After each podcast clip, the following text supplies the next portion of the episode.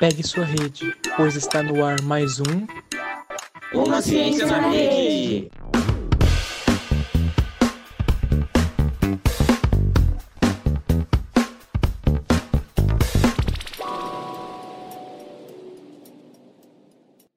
Bom dia, boa tarde, boa noite. Eu sou o Rubens, graduando em Ciências Sociais na Unesp daqui de Marília. Estamos hoje com a Eduarda Garcia, com a Isabela Gonçalves e com a Maísa Amaral, todas estudantes do ensino médio da Escola Baltazar. Hoje, vamos falar um pouquinho sobre a história do movimento feminista e seus desdobramentos. Para isso, convidamos a professora Carol Baruel, que vai nos explicar alguns aspectos dos feminismos. Professora, gostaria que você falasse um pouquinho da sua trajetória e que você nos contasse um pouco da influência do feminismo na sua vida, nas suas vivências enquanto professora. Olá, boa tarde. É, queria primeiro agradecer o convite, fico muito lisonjeada de estar aqui conversando com vocês. Né? Eu espero que eu possa contribuir um pouquinho com esse diálogo. Né? Me reivindico enquanto feminista, mas eu não sou uma grande estudiosa do feminismo. Né? Acho que eu estudei um pouquinho só, mas é, estou aqui para poder contribuir com as minhas vivências, com a minha, é, a minha profissão de professora, né, que eu acho que isso influencia muito é, nas vivências que eu tenho em relação ao feminismo. Né? Então, eu sou professora da rede pública e particular, eu leciono desde 2004 e eu também trabalhei com adolescentes em situação de, vulnerabilidade social nos anos de 2001 e 2003. Né, é, que era um projeto que eu trabalhava com, com jovens em situação de liberdade assistida.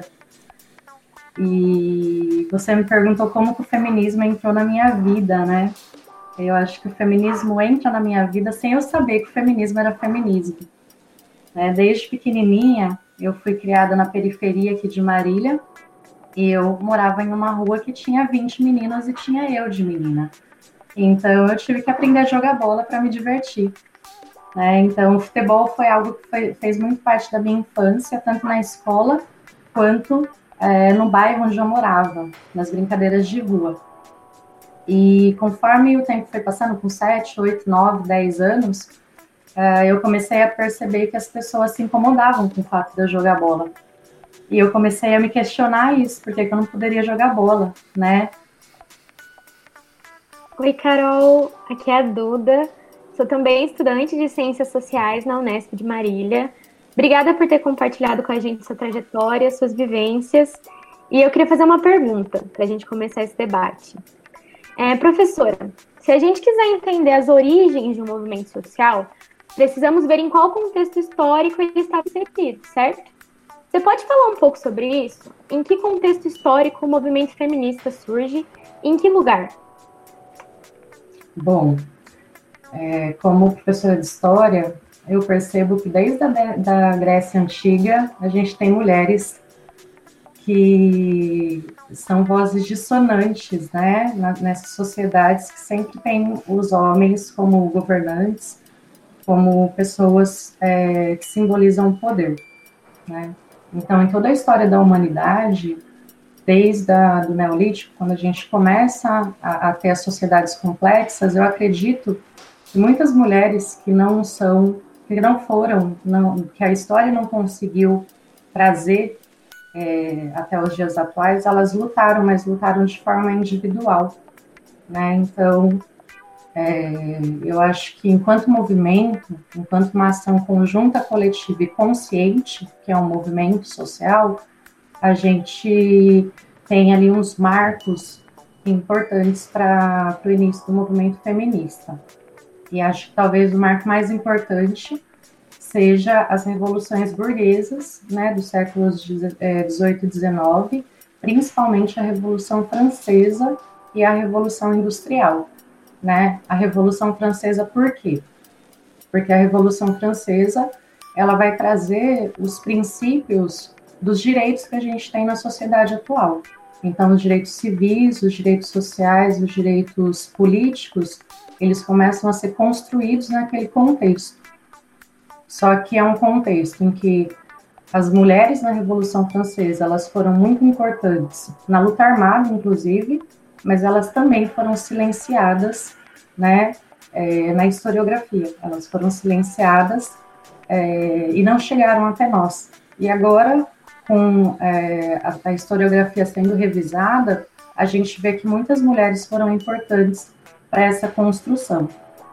É, algo que eu sempre trabalho em sala de aula, quando eu trabalho na Revolução Francesa, é a Declaração dos Direitos da Mulher e da Cidadã, que foi feita pela Olympe de Gaulle, que era uma é, foi uma participante né, do, do, da Revolução Francesa e, e, foi uma pessoa que reivindicou a igualdade entre homens e mulheres, inclusive a participação política, já que as mulheres foram tão importantes na luta e na construção da Revolução Francesa.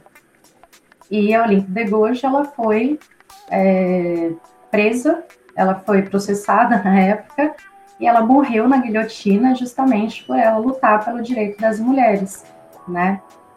E acho que outro ponto importante é a Revolução Industrial uh, na Inglaterra e o movimento sufragista na Inglaterra, né? Que é um movimento que ele se inicia ali com as mulheres burguesas, óbvio, com uma, uma classe, uma elite branca é, com mulheres da elite branca, mas que começam a perceber que elas só vão ter um pouquinho de liberdade, da liberdade iluminista, que tanto se propaga no século XVIII e XIX, elas só vão conseguir ter quando elas participam efetivamente da política, da formulação de leis, né, da participação efetiva na escolha dos seus e das suas representantes, porque elas lutam também para que elas possam ter representantes do parlamento inglês.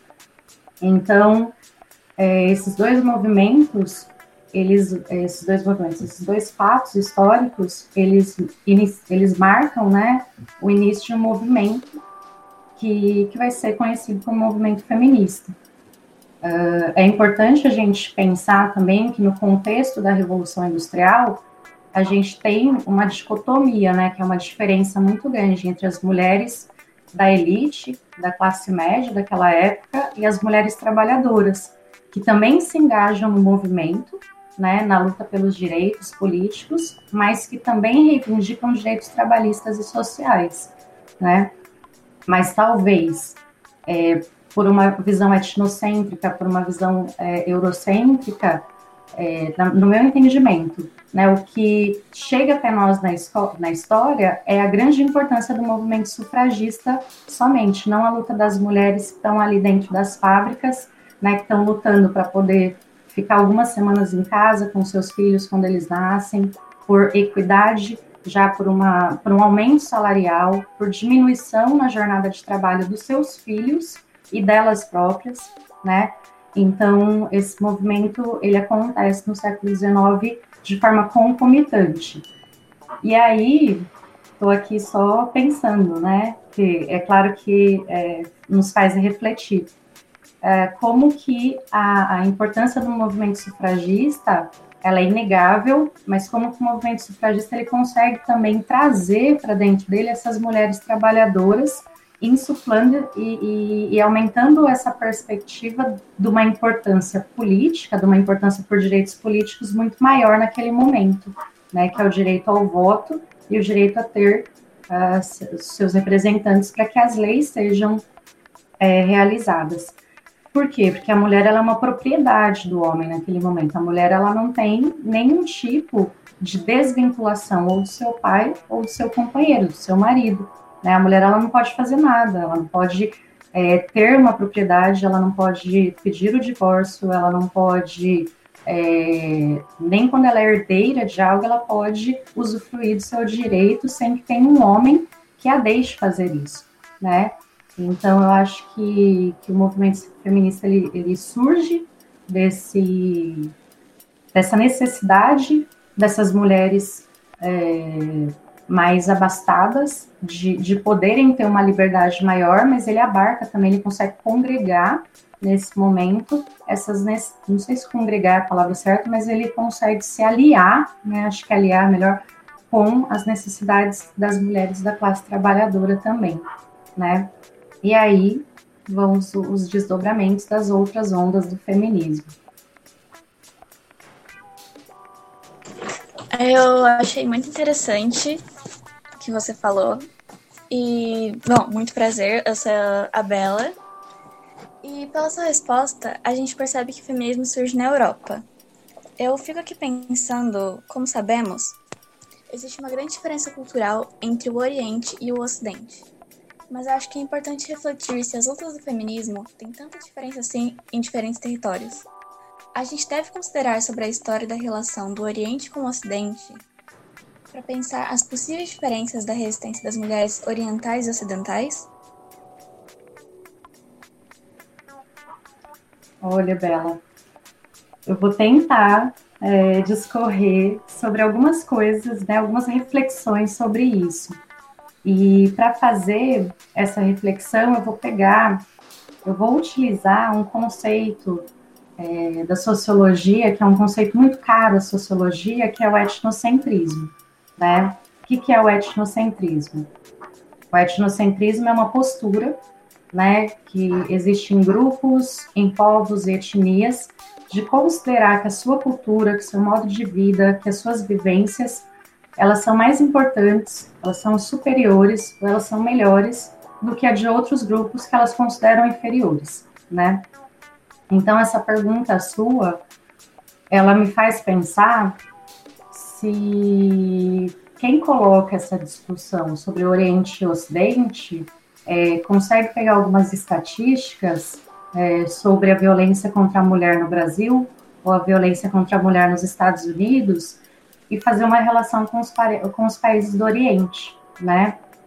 Eu acho que os problemas que as mulheres passam no Brasil, nos Estados Unidos, no Afeganistão, na China, na Índia, eles podem ter uma, como posso falar, uma intensidade talvez diferente, mas todos eles fazem parte de uma cultura patriarcal de violência e opressão contra a mulher.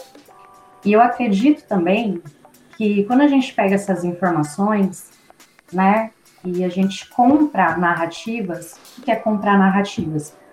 Quando é, se usa a opressão das mulheres do Oriente para escamotear, para fazer uma cortina de fumaça do que acontece nos países ocidentais, eu acho que isso é uma narrativa construída para algo que é muito presente hoje nas redes sociais, que é o mimimi né? Que aí você vai deslegitimar as lutas das mulheres no, no, no Oriente, no Ocidente ou em qualquer lugar, sempre querendo trazer uma relação de que há pessoas passando por situações piores. Então, vamos parar de pensar em pautas que não são tão importantes assim, né? Então, quando eu olho para uma mulher muçulmana, eu falo, nossa, como essa mulher é oprimida, ela tem que usar uma burca, ela não pode dirigir. Na Arábia Saudita começou a, a, o direito a, a, uma mulher dirigir na, na Arábia Saudita foi agora, né, alguns anos atrás. Um, e aí eu uso isso como uma cortina de fumaça, né, para eu dizer assim, nossa, as mulheres muçulmanas, elas sofrem muito mais do que as mulheres no Brasil, por exemplo. E eu acho que isso é, não existe, não há comparação entre dores né? Eu acho que opressões, violências, sejam psíquicas, sejam violências físicas, né? Elas são é, violências em todos os lugares. Então, eu acho que aqui a gente também tem que pensar numa questão que é muito mais, é, é, muito maior, que é uma construção de uma hegemonia política que o Ocidente né, principalmente ali os Estados Unidos e os países é, europeus, eles tentam é, estabelecer uma disputa com os países orientais. Então, é você sempre jogar para os países orientais que há uma. que lá é pior, para você escamotear, para você fazer uma cortina de, de fumaça no que acontece no seu próprio país, né? E, e isso acontece em todos os movimentos hoje, né? Com a propagação também das redes sociais, essa guerra de narrativas, essa disputa de narrativas, ela vem, ela tem acontecido no movimento feminista, no movimento negro, no movimento LGBT, né? É, tentando comparar coisas que são incomparáveis, conjunturas históricas que são incomparáveis, né? Para responder essa pergunta, eu estava eu tava até lendo num, é, no site chamado Não Me Calo, né, que tem uma, uma reportagem falando um pouco sobre isso, sobre essa questão do ser feminista no Ocidente e no Oriente, e traz uma reportagem sobre uma muçulmana falando, né? Ela conta e ela questiona justamente essa, essa questão que, que é posta hoje. Por que, que a gente tem que se virar para o Oriente? Por que, que a gente tem que se virar, se virar para o Oriente Médio, para outros países, tentando escamotear que os Estados, nos Estados Unidos, por exemplo, uma mulher é morta, é, três mulheres por dia são mortas por seus companheiros. A gente tem que escamotear isso no Brasil, que é um país extremamente violento, né, em taxas de feminicídio, é, tentando vislumbrar, olhar para lá e falar assim, nossa, coitada das mulheres muçulmanas, né, elas têm que usar burca.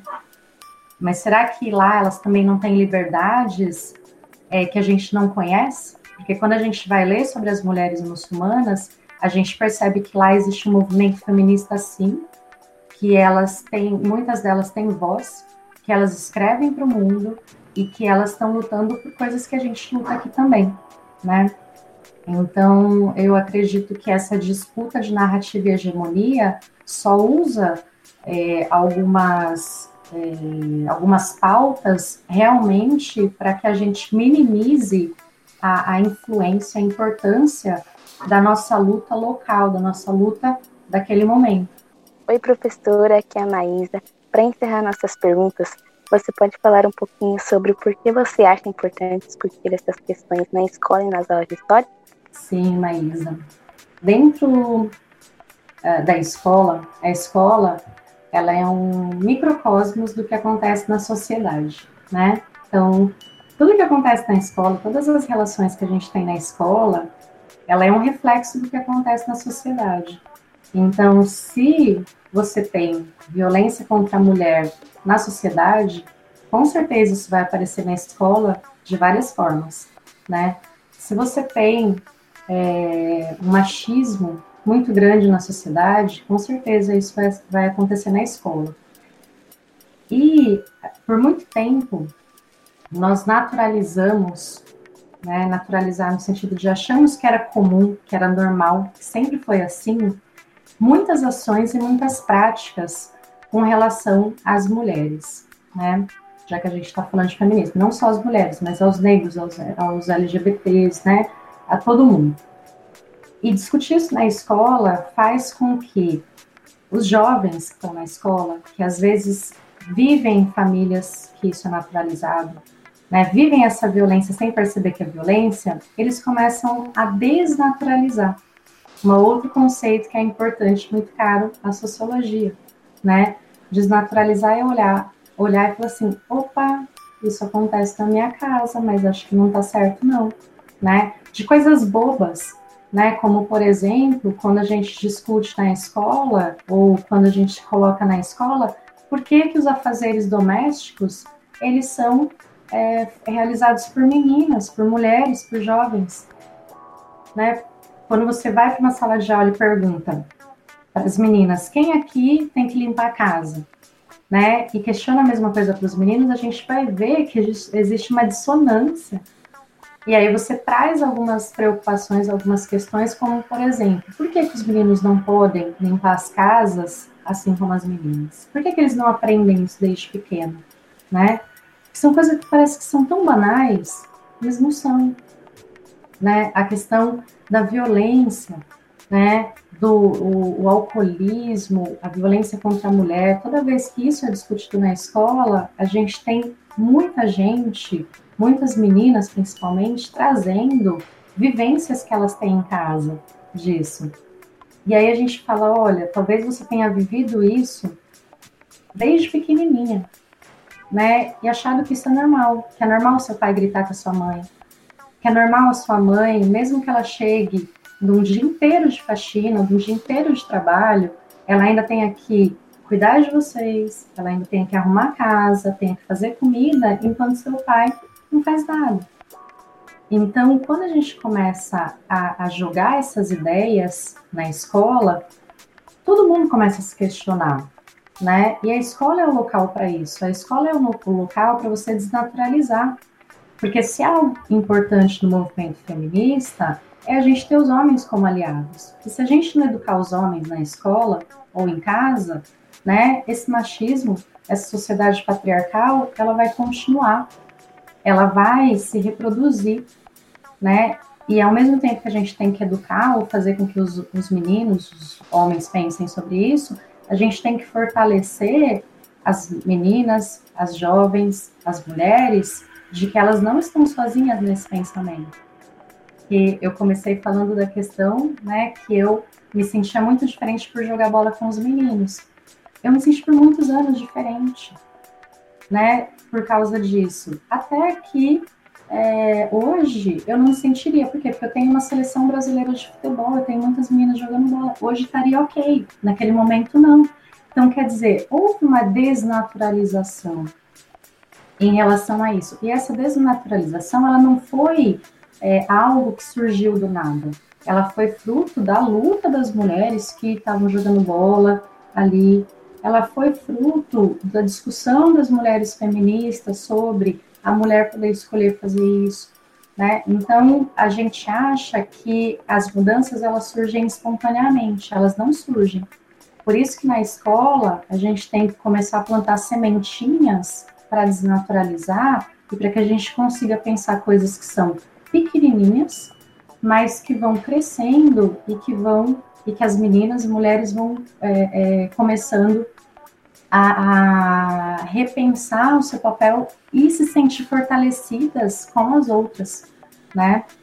Uh, outras coisas que, que acontecem, que eu vejo hoje muito menos, eu fico muito feliz, era a rivalidade feminina, né? Como que o patriarcado, como que essa sociedade machista ela conseguia fazer com que as meninas não se gostassem dentro da escola, que as meninas brigassem o tempo todo. Era só chegar uma menina mais bonitinha na escola que esteticamente estava dentro do padrão, que essa menina já era, sofria de várias formas, porque ela era uma estrangeira, ela era uma pessoa diferente ali, e ela estava pegando o lugar das outras meninas. Hoje não, hoje já uma outra forma de lidar com isso. Hoje as meninas elas já têm uma noção, né, de chamar para perto, de acolher. E isso não mudou da noite para o dia. Isso não mudou de uma forma espontânea. Não foi uma geração que nasceu dessa forma. Foi uma geração que ela está aprendendo, né, que tem mães, avós que já desnaturalizaram muitas coisas em relação ao machismo, em relação à opressão contra a mulher, e que aos poucos elas vão é, é, melhorando e vão lutando por, é, por mais possibilidades de, de, desnaturalizar e de romper com essas opressões. Acho que por isso que é tão importante trabalhar isso na escola e na sala de aula. Nossa, gente, que episódio maravilhoso. Que episódio rico, a gente, que discussão rica. A gente saiu de Olympe de Gold, a gente passou sobre ativismo e as pautas individuais sendo sequestradas pelo capital. Finalizamos com a desnaturalização do machismo no nosso cotidiano. Gente, que maravilhoso. Eu gostaria de agradecer. Eu vou deixar um convite aberto a todos, todas e todos, que é o nosso grupo de estudo FERES, Feminismo e Resistências. A gente faz uma discussão lá maravilhosa também. Eu gostaria de agradecer as meninas, a todos que participaram, especialmente a Carol. Muito obrigado, gente. E até o próximo episódio.